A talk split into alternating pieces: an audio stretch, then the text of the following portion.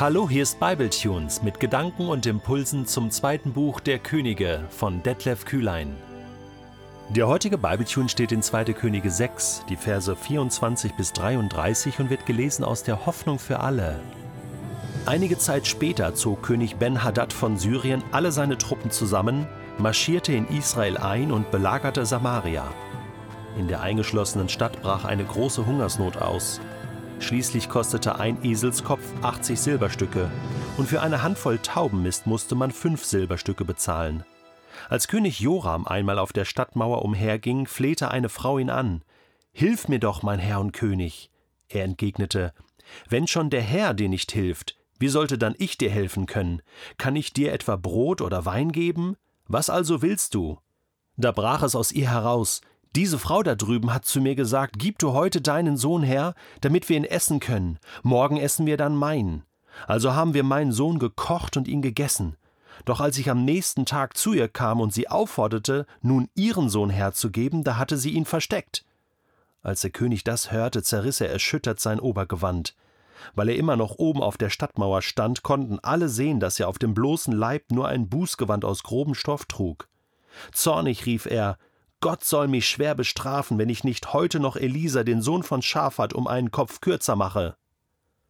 Er schickte einen Boten voraus und machte sich dann selbst auf den Weg zu Elisa. Elisa war zu Hause und die führenden Männer der Stadt saßen gerade bei ihm. Noch bevor der königliche Bote angekommen war, sagte Elisa zu den Männern Gerade hat der König, dieser Mörder, einen Boten losgeschickt, der mir den Kopf abschlagen soll. Lasst ihn nicht herein, sondern verriegelt die Tür. Der König wird auch gleich hier sein. Elisa hatte noch nicht ausgeredet, da waren der Bote und gleich nach ihm der König auch schon herangeeilt.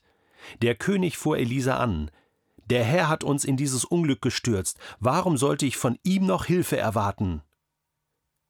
Vater im Himmel, vergib uns, denn wir wissen nicht, was wir tun.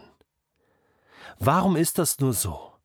Warum geben wir immer dir die Schuld für alles Negative, das uns widerfährt? Wir geben dir die Schuld für Kriege, für Hungersnöte, Erdbeben, andere Naturkatastrophen, für Krankheiten, Husten, Schnupfen, Unfälle, einfach für jeden Mist, der uns widerfährt. Und zu allen Zeiten haben Menschen immer wieder dir die Schuld in die Schuhe geschoben. Nein, Gott, du bist nicht schuld. Du bist nicht schuld. Wenn hier irgendjemand schuld ist, dann wir Herr. Und in erster Linie ich, ich selbst. Deswegen vergib mir meinen Unglauben. Vergib mir mein Verzagen und Versagen und mein Verzweifeln an dir und deinen Entscheidungen. Du bist gut, Herr. Ja, und alles, ja wirklich alles, was von dir kommt, ist vollkommen und gut, denn Du bist der gute Hirte. Und der gute Hirte lässt sein Leben für die Schafe. Daran halte ich fest. König David betet in Psalm 86, Vers 15, Du aber, Herr, bist ein barmherziger und gnädiger Gott, langsam zum Zorn und groß an Gnade und Wahrheit, an Güte und an Treue. David betet, du aber, er setzt dem, was er erlebt, die Missstände, die er erlebt, die Nöte, die er erlebt, nicht gleich mit dir, sondern er sagt, du aber, du bist anders, sagt David. Du bist nicht schuld an meinen Missständen, du aber bist ein Gott, der darüber steht.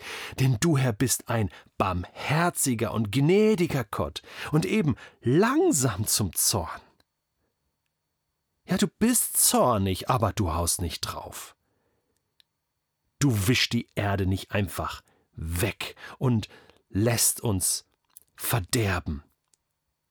Du bist ein barmherziger und gnädiger Gott. Du bist groß an Gnade und Wahrheit, an Güte und an Treue. Das will ich glauben. Daran halte ich fest.